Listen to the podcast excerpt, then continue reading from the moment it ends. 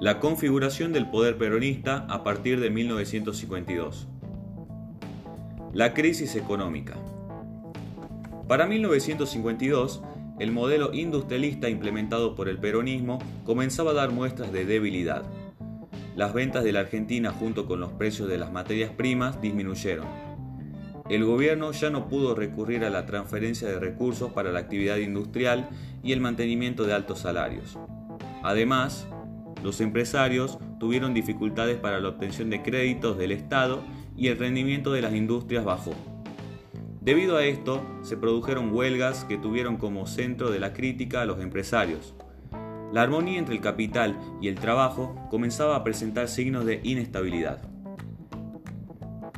El segundo plan quinquenal. El segundo plan quinquenal fue elaborado por el gobierno de Perón en 1953 para poder abordar los problemas estructurales de la economía que sufría el país.